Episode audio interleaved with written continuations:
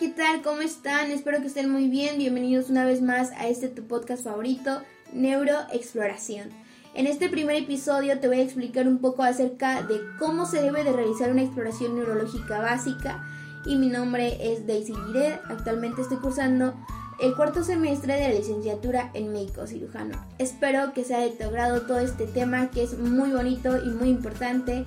Y bueno, vamos a comenzar. Comenzamos eh, definiendo cuál es la importancia de esta exploración neurológica y como sabemos es una herramienta diagnóstica muy importante en la cual pues va a tener como propósito perseguir o establecer si existe o no pues una lesión o alguna alteración funcional en el sistema nervioso ya sea tanto central como periférico. También es muy importante porque nos ayuda a señalar cuál es la topografía de esta lesión o alteración funcional, es decir, en qué parte del sistema nervioso se encuentra esta alteración. Eh, también es muy importante apoyar para conocer cuál es la naturaleza o teología de la lesión, es decir, si es una hemorragia, algún infarto, absceso o alguna tumoración. La importancia pues de, de este examen neurológico es muy importante para este, así poder diagnosticar trastornos neurológicos como cefalea, epilepsia, enfermedades vasculares y todo esto, ¿no? Y principalmente toda exploración neurológica debe iniciar por la evaluación del estado de alerta y el estado mental, ya que para algunas maniobras clínicas va a ser muy necesario contar con la atención y colaboración del paciente, por lo que conocer cómo se encuentra su estado mental nos va a permitir a nosotros Además este, de evaluar sus funciones cognitivas, conocer cuál va a ser su grado de cooperación para entender y seguir las indicaciones. Y como primer punto vamos a evaluar al estado de alerta. ¿Cómo vamos a evaluar este estado de alerta? O cómo podemos eh, describir pues eh, los niveles ¿no? del estado de alerta del paciente. Ok, vamos a encontrar cinco niveles. El estado de alerta o despierto, confusión, somnolencia o letargo, estupor y coma. Primeramente, el estado de alerta o despierta, ¿cómo vamos a encontrar al paciente alerta? Como su nombre lo dice, el paciente pues va a estar alerta, el paciente pues va a tener los ojos abiertos, va a lograr interactuar y va a responder adecuadamente a los estímulos verbales. En cuanto a la confusión, este también nos dice que suele llamarse obnubilación y aquí el paciente va a tener los ojos abiertos y va a interactuar, pero va a tener como tal disminuida su capacidad de atención, por lo que va a ser posible que va a responder pues inadecuadamente a las preguntas. Podemos encontrar también a un paciente somnoliente eh, o letargo. Aquí vamos a encontrar a un paciente que va a tender a quedarse dormido si no es estimulado pues de alguna manera, ¿no? Y para lograr eh, alertarlo generalmente pues vamos a aplicar pues algún estímulo verbal o algún estímulo táctil. En el cuarto nivel podemos encontrar al estupor y aquí vamos a encontrar a un paciente que va a tener los ojos cerrados y solamente pues va a tener alguna respuesta cuando el estímulo ya sea muy intenso o muy doloroso. Ajá, y como quinto nivel vamos a encontrar al coma. Aquí vamos a encontrar un paciente donde no o no va a tener alguna respuesta eh, a ningún estímulo, ya sea muy intenso, muy doloroso, el paciente no va a responder a esto. Como segundo punto en esta exploración neurológica básica, tenemos que evaluar las funciones cerebrales superiores. ¿Y qué es lo que debemos de evaluar aquí? Bueno, es muy importante evaluar la orientación, el lenguaje, la memoria y el cálculo. En cuanto a la orientación, es muy importante que el paciente esté orientado en cuanto a persona, lugar y tiempo. Em, en cuanto a la persona, aquí es muy importante o podemos preguntarle más bien eh, el nombre del paciente y así vamos a darnos cuenta de, de, su nivel de orientación, o sea, si, si, está consciente o si está orientado más bien, que este es el punto de quién es, ¿no?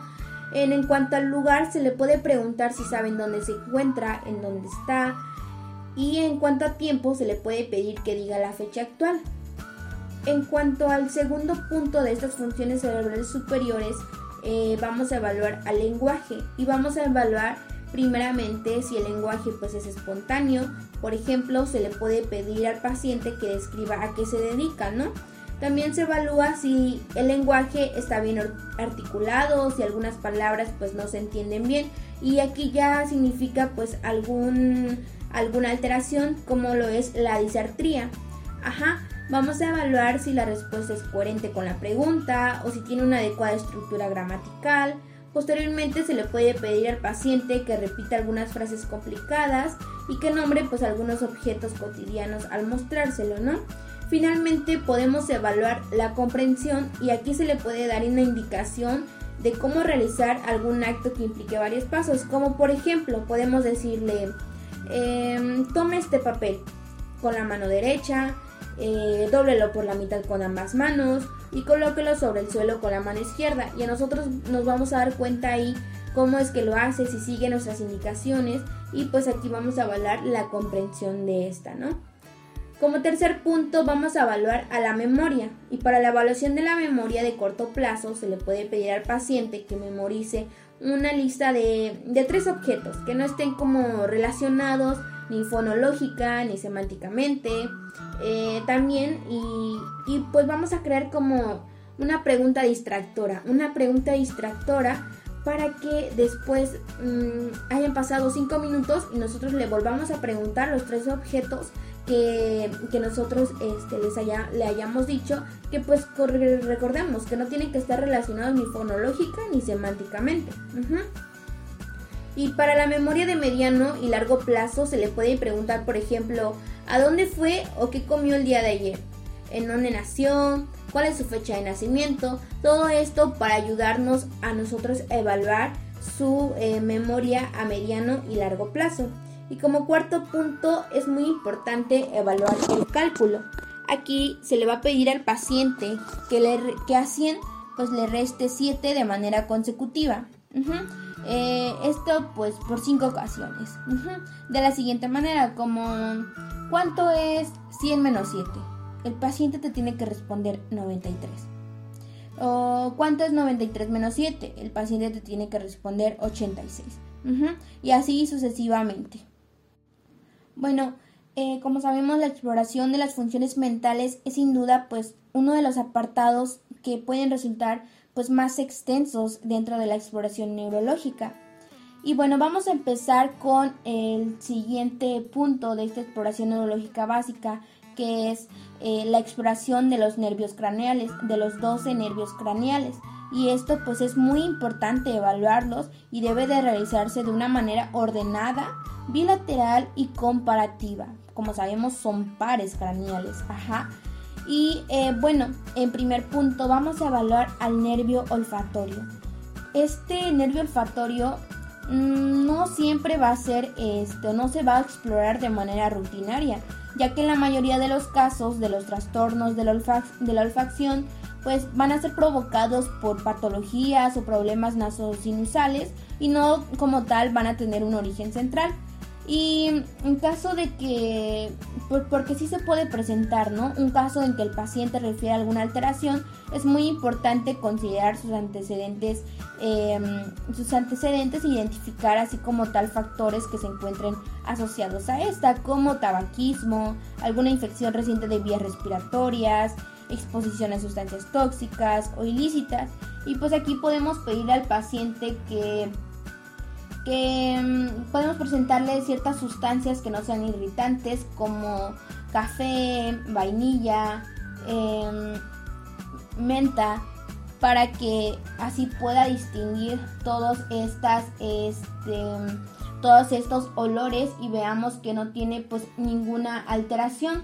Ajá, eh, vamos a encontrar mm, cinco alteraciones, cinco alteraciones que podemos encontrar y te platico que tenemos cinco tipos de alteraciones. La primera que es hiposmia, que es la reducción de la olfacción, eh, anosmia, que es la ausencia de olfacción, parosmia, que es la percepción distinta de los olores, cacosmia, que es la percepción de malos olores, y la hiperosmia, que es la exageración de la olfacción. Bueno, pasamos ya al segundo par craneal, que es el nervio óptico y como tal su exploración va a comprender cuatro pasos que deben realizarse en el siguiente orden. Primeramente, tenemos que evaluar la agudeza visual ya sea lejana y cercana. la visión cromática, campos visuales y oftalmoscopía directa o examen de fondo de ojo. Y primeramente, ¿cómo vamos a evaluar la agudeza visual eh, lejana? Para evaluar la, agudeza visual lejana se suele utilizar la tabla de Snellen, ya que esta pues va a consistir o esta consiste más bien en una serie de letras de tamaño decreciente colocadas pues a una distancia de 6 metros y aquí el paciente pues debe de leer cada línea desde la primera hasta la que no sea capaz de distinguir con más detalles.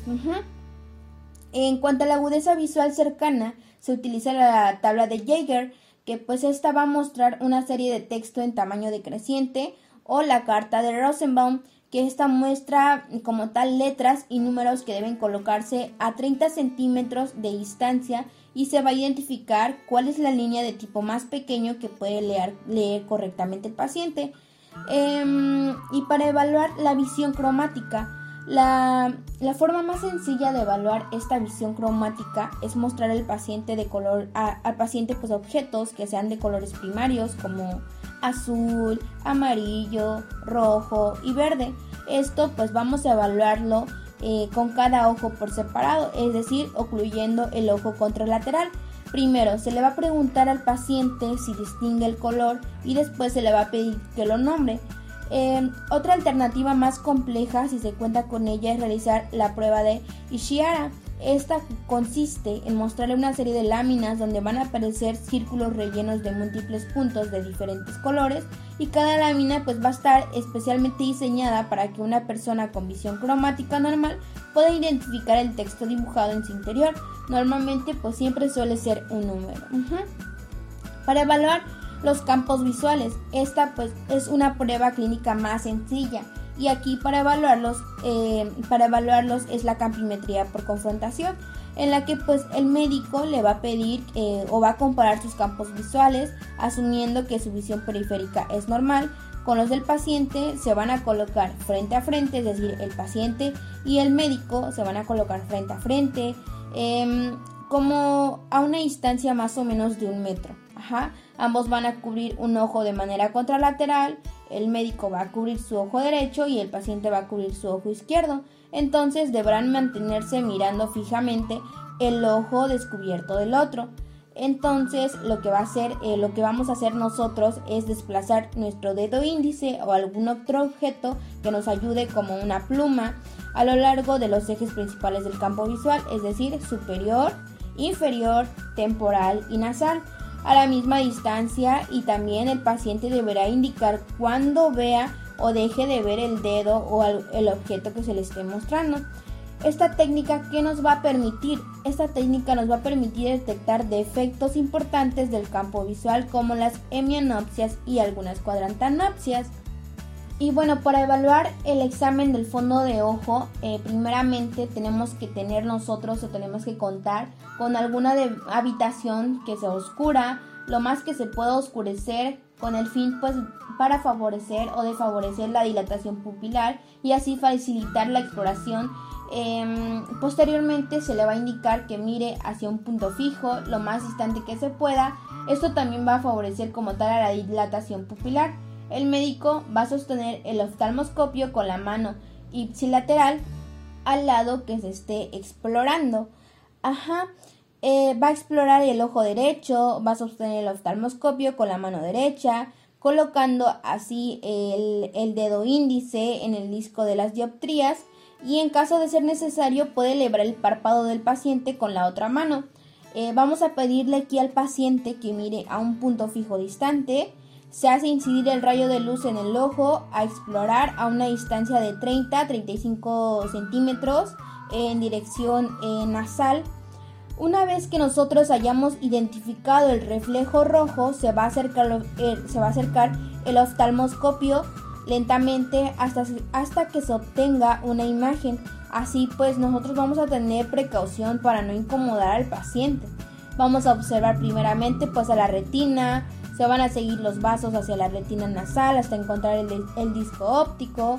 A continuación, pues vamos a seguir los vasos hacia la periferia en cada una de las cuatro direcciones y finalmente se va a pedir al paciente que mire directamente la luz para así poder inspeccionar brevemente pues la mácula.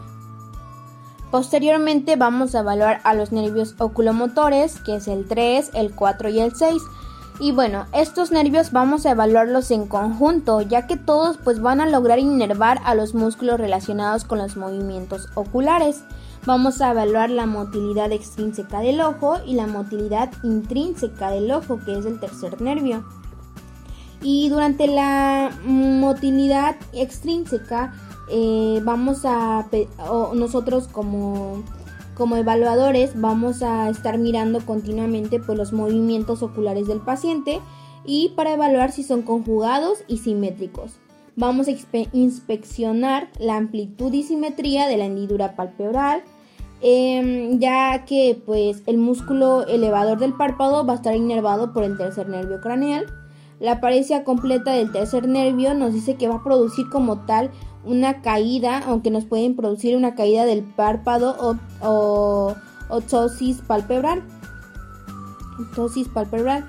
Em, de igual manera, eh, vamos a inspeccionar que la mirada conjugada sea normal, es decir, que ambos globos oculares pues, se encuentren simétricos, en posición central, cuando se encuentran en reposo y no presentan ninguna desviación.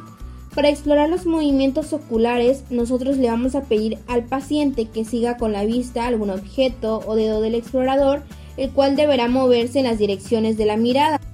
Lateral, el músculo recto externo que va a estar inervado por el sexto nervio, el medial, que es el músculo recto interno inervado por el tercer nervio, arriba y lateral, que va a estar inervado eh, por el tercer nervio, abajo y lateral, que es el músculo recto inferior que va a estar inervado por el tercer nervio, arriba y medial, eh, que va a estar el músculo oblicuo inferior que va a estar inervado por el tercer nervio, abajo y medial, que va a ser el músculo oblicuo superior inervado por el eh, cuarto nervio y se va a sugerir hacerlo tomando como referencia el esquema de la WH o un movimiento radial. Ok, ¿Cómo vamos a evaluar o qué es lo que vamos a ver en la motilidad intrínseca del ojo? Aquí pues vamos a evaluar la morfología y diámetro de las pupilas, la forma en que tiene, si es circular, si el contorno es regular, si la situación es central, el tamaño que tiene que ser, como ya sabemos, de 2 a 5 milímetros y simetría, que es decir, que tiene que estar en iguales en tamaños. Y si están en asimetría en el diámetro, se les va a conocer este como anisocoria. Eh, vamos a evaluar también los reflejos pupilares y preferentemente se le vamos a oscurecer la habitación. Se trata de reflejos que son mixtos en los que se participa tanto el segundo nervio que es componente aferente como el tercer nervio que es el componente eferente y pues vamos a evaluar el reflejo fotomotor directo y el reflejo consensual o, fotomotor indirecto. Y esto que nos va a permitir, esto nos va a permitir eh, que si existe como tal alguna midriasis pupilar unilateral, diferenciar si se trata de alguna alteración del nervio óptico eh, o el nervio oculomotor. Bueno, posteriormente vamos a pasar a evaluar el nervio trigémino. ¿Cómo vamos a evaluar el nervio trigémino?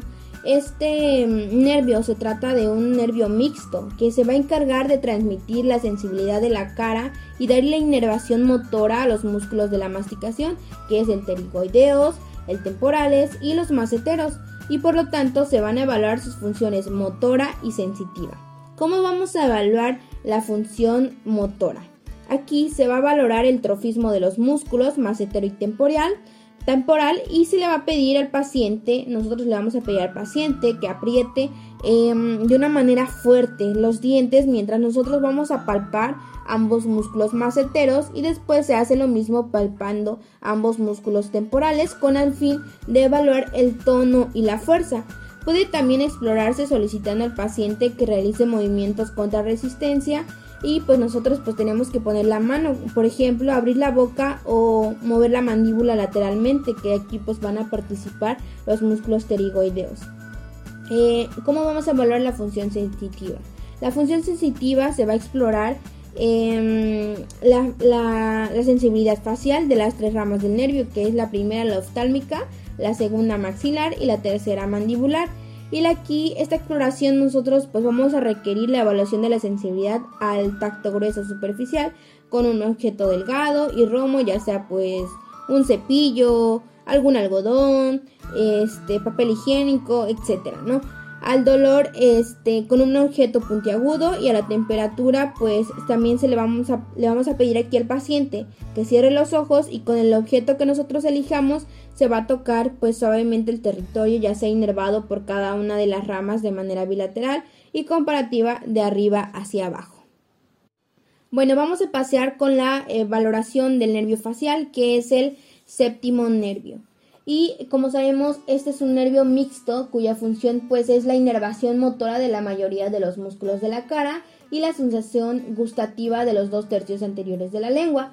Y como parte de la exploración neurológica básica, no se, no se sugiere como tal hacer una exploración de la función gustativa. Y para evaluar la función motora se le pide al paciente que realice Em, diferentes movimientos o gestos faciales que pues van a comenzar por la frente y van a terminar con la boca.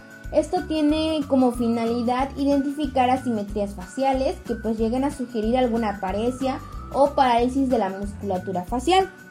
Ok, posteriormente vamos a pasar con el octavo nervio que es el, el nervio vestibulococlear y pues este va a estar formado por dos nervios que es el nervio vestibular que este va a ser encargado de transmitir los impulsos relacionados con el equilibrio y la orientación espacial del cuerpo, y el nervio coclear, que ese es un nervio sensorial encargado de la audición. Entonces, una manera rápida de explorar estos, estos nervios eh, es el componente acústico. Em, el componente acústico es evaluando la capacidad del paciente de percibir el sonido de frote de los dedos eh, ya sea del explorador o de nosotros. Ajá, para ello primero se le tiene que mostrar al paciente el sonido que debe de detectar. Después se le pide al que cierre los ojos. Em, el médico o, o, el evaluador va a frotar, nosotros tenemos que frotar nuestros dedos cerca del conducto auditivo externo y nosotros lo tenemos que ir alejando poco a poco. Ajá. El paciente nos tiene que indicar el momento en que deje de escuchar el sonido y también eh, se realiza lo mismo en el oído contralateral y se compara la distancia en la que se escucha tanto uno como en el otro. Bueno, posteriormente vamos a evaluar el nervio glosofaringio y el nervio vago. Estos como tal se exploran juntos, pues van a inervar estructuras que pues van a estar relacionadas funcionalmente. ¿Cómo vamos a evaluar estos dos nervios? Primeramente se le va a solicitar al paciente que diga el fonema A, de manera que sea prolongada. Aquí pues nosotros tenemos que observar si la elevación del velo del paladar es simétrica, si la úvula se encuentra en posición central, además de evaluar si existen algunos problemas en fonación. En caso de que exista alguna paresia unilateral de los nervios 9 y 10, se va a observar que uno de los pilares del paladar pues no se llega a elevar, lo cual va a producir una desviación de la úvula hacia el lado sano. Posteriormente vamos a pedirle al paciente que abra la boca y se toca, pues nosotros vamos a tocar la pared posterior de la faringe con una batelenguas y aquí nosotros tenemos que observar la contracción de los pilares simultáneamente y el reflejo nauseoso. Ok, para evaluar el onceavo nervio, que es el nervio accesorio, que este pues va a ser encargado de la inervación motora de los músculos trapecio y esternocleidomastoideo. Por lo, por lo tanto, pues la exploración va a consistir más que nada en evaluar el trofismo por inspección, tono y fuerza, pidiendo al paciente que eleve los hombros y gire la cabeza contra resistencia de ambos músculos, ¿ok? Y por último, para evaluar el nervio hipogloso, que es el doceavo nervio. Esto como, es una como va a dar inervación motora de la lengua, se va a explorar solicitando al paciente que la protruya y la movilice en todas las direcciones. Bueno, y continuamos con la exploración de la exploración del sistema motor o función motora. Y para la exploración de la motilidad voluntaria se explora evaluando pues cinco aspectos del músculo, que es el trofismo, el tono, la fuerza, los reflejos de estiramiento muscular y finalmente los reflejos anormales o patológicos. Vamos a empezar evaluando el trofismo. Y como sabemos, esta es una valoración subjetiva de la masa muscular y su volumen. Es dependiente de la experiencia del médico, pues se realiza por simple inspección y será pues nosotros vamos a ser quienes pues determinemos si un músculo posee una configuración normal o si se encuentra demasiado pequeño, que aquí pues se le conoce como hipotrofia, o demasiado grande, es decir, hipertrofia. Em, también vamos a evaluar el tono y aquí puede definirse como la resistencia pasiva al movimiento que presenta un músculo que se encuentra voluntariamente relajado. ¿Y cómo lo vamos a explorar? ¿Cómo vamos a evaluar el tono? La manera de explorarlo es palpando la masa muscular y realizando estiramientos y acortamientos pasivos de los distintos grupos musculares en las cuatro extremidades. Las alteraciones pueden implicar mm, un aumento o hipertonía, la cual puede presentarse en tres formas, como rigidez, donde existe limitación durante todo el arco de movimiento, espasticidad, que es el fenómeno dependiente de la velocidad de estiramiento y que suele ser mayor al inicio del arco del movimiento, presentando así después como tal una disminución, que es conocido como el fenómeno de navaja de resorte o disminución del tono muscular, que es la hipotonía. Posteriormente vamos a evaluar la fuerza muscular y aquí pues, ¿qué vamos a evaluar? Se van a evaluar grupos musculares pidiéndole al paciente que realice movimientos activos en primera instancia, solo en contra de la gravedad y después en contra de una resistencia impuesta por el médico o por nosotros mismos, ¿no?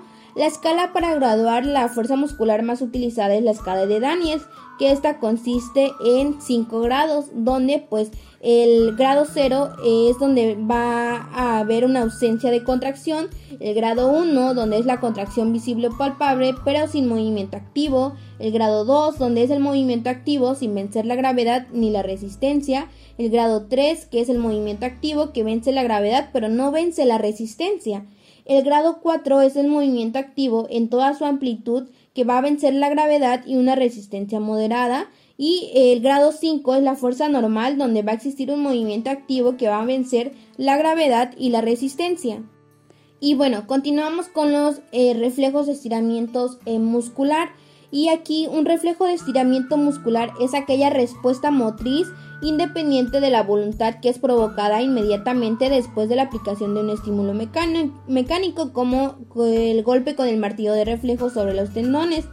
Eh, esto pues va a ser muy importante eh, que se realice pues o que tengamos una técnica correcta que, se, que pues nosotros necesitamos practicar paulatina, paulatinamente para así lograr pues esta técnica adecuada. Es muy importante que el paciente se encuentre adecuadamente relajado y que el médico pues eh, o que nosotros utilizamos distintas maneras para que de distraerlo o que no fije como tal su atención en el estímulo. Em, la región explorar pues debe de estar eh, o de encontrarse libre para permitir el desplazamiento y la mejor posición de la extremidad es con una angulación articular de 90 grados. Es importante que la percusión sea precisa, suave y rápida, es decir, un golpe seco. Se realizará bilateral y comparativa. Los reflejos de estiramiento muscular más comunes en estas extremidades superiores son el reflejo bicipital, que es el nivel de integración en médula espinal C6, el reflejo tricipital, que es nivel de integración en la médula espinal C7, mientras que en las extremidades inferiores son el reflejo patelar, que es el nivel de integración en la médula espinal L4, y el reflejo aquilio, que es el nivel de integración en médula espinal S1 y eh, podemos encontrar al aumento de la amplitud de los reflejos que pues esto vamos a llamarlo hiperreflexia y la disminución hiporreflexia y la ausencia pues vamos a, denominarlo como este, arreflexia. Bueno, vamos a evaluar también los reflejos patológicos que estos pues van a ser eh, aquellos que no van a ser no o no que no van a poder ser provocados en sujetos normales y debido a que su presencia pues va a indicar pues una alteración neurológica y esos pues también son denominados signos como es el signo de Balbinsky y el signo de Hotman y Turner. Y bueno, vamos a evaluar eh, la exploración de la sensibilidad somática. Para, para, explorar la sensibilidad podemos dividirla en superficial o exteroceptiva, que es 1 el tacto, 2 el dolor y 3 la temperatura. Propioceptiva, que es artrocinética, posicional y vibratoria. Y mixta, que es esterognosia y grafestesia. Ok, para esta exploración debe de realizarse de manera bilateral, eh, comparativa y topográficamente de acuerdo al esquema corporal para los dermatomas y pues esto va a tener una gran importancia o relevancia clínica en caso de lesiones centrales, de nervios periféricos o lesiones medulares, pues ya pues si llega a existir como tal una alteración permitirá identificar el nivel de la lesión que se encuentra. Vamos a explorar la sensibilidad táctil y aquí pues se puede utilizar un trozo de papel o un hisopo con que se toca la piel del paciente y esto pues deberá indicar si percibe el toque o no. Ajá, vamos a evaluar la sensibilidad dolorosa y pues aquí vamos a utilizar un objeto ya sea afilado, como un palillo, eh, con la punta achatada, ¿no? Se punciona la piel del paciente, vamos a puncionarlo cuidando de no lesionarlo. Y esta pues nos debe de indicar si siente dolor, con qué intensidad y si es la misma intensidad en ambos lados. Vamos a evaluar la sensibilidad térmica y aquí pues vamos a emplear dos objetos que tengan diferentes temperaturas, de preferencia uno frío, por ejemplo el diapasón, ¿no? Y otro tibio de caliente, por ejemplo el dedo del explorador. Y por último vamos a hacer la exploración de la coordinación motora y el equilibrio. Y aquí pues vamos a evaluarla de, de dos maneras, de manera estática y dinámica. En cuanto a la coordinación dinámica, primero lo que vamos a evaluar son las metrías, que pues esta va a ser la capacidad por medio de la cual se le da la medida exacta a la velocidad, la distancia y la fuerza de los diversos este, movimientos al realizar pues alguna actividad de precisión mediante pues la prueba dedo nariz. Ajá, nosotros tenemos que, tenemos que colocar nuestro dedo índice aproximadamente medio metro de distancia frente al paciente. Se le va a pedir que lo toque utilizando también su dedo índice y después toque su nariz. Esto en repetidas ocasiones y tratando de incrementar la velocidad para retar así su capacidad. En segundo lugar, se va a explorar también la dia, diadococinesia, que es la capacidad de ejercer movimientos voluntarios rítmicos, alternos, con grupos musculares funcionalmente opuestos, como por ejemplo la supinación y pronación, con la prueba de movimientos alternantes rápidos, pidiéndole al paciente que que coloque sus manos en los muslos con las palmas hacia abajo y después hacia arriba, que lo repita varias veces y cada vez más rápido. Y finalmente en este punto se puede evaluar también la marcha, que es una manera, eh, una manera sencilla es pues pedirle al paciente que camine lentamente de un lado a otro, observando la simetría de sus movimientos, posibles desviaciones en el recorrido y la presencia de movimientos asociados como por ejemplo el balanceo de brazos o piernas y posteriormente se le puede pedir que camine en puntas, en talones y en tandén, siguiendo pues una línea recta que deberá hacerlo colocando un pie enseguida del otro, de manera que hagan como tal el contacto del talón de uno y la punta del otro en cada paso que dé este, ¿no? Y para evaluar la coordinación estática se le evalúa con la prueba de Rumber, que esta antes de realizar pues esta maniobra exploratoria se le debe explicar o le debemos de explicar al paciente lo que se pretende hacer. En este caso pues eh, va a adquirir como tal una mayor relevancia. Esta maniobra nos dice que va a poner a prueba la integridad de toda la vía propioceptiva consciente que es de los cordones posteriores y em, que esta va a depender de los impulsos provenientes de tres modalidades periféricas de la sensibilidad que es la visual, el sistema vestibular y la propiocepción. Y este, aquí en esta prueba se van a eliminar las modalidades visual y al pedir al paciente nosotros que, que cierre los ojos y vestibular al colocarlo de pie erguido, pies juntos, brazos completamente extendidos hacia enfrente, palmas hacia abajo, cabeza un poco elevada, de tal manera que cualquier alteración en la vía propioceptiva que pudiera ser compensada por el sistema visual o vestibular se pondrá pues como tal en evidencia. Y la prueba puede resultar positiva en caso de que el paciente pierda el balance y es por ello que el explorador deberá colocarse a su lado con sus brazos extendidos evitando que así este caiga, ¿no? Y bueno, con esto damos por terminada este primer capítulo de exploración neurológica. Espero que te ayude un poco más a entender un poco de esta exploración neurológica básica y que te haya gustado mucho. Nos vemos en el próximo episodio y adiós.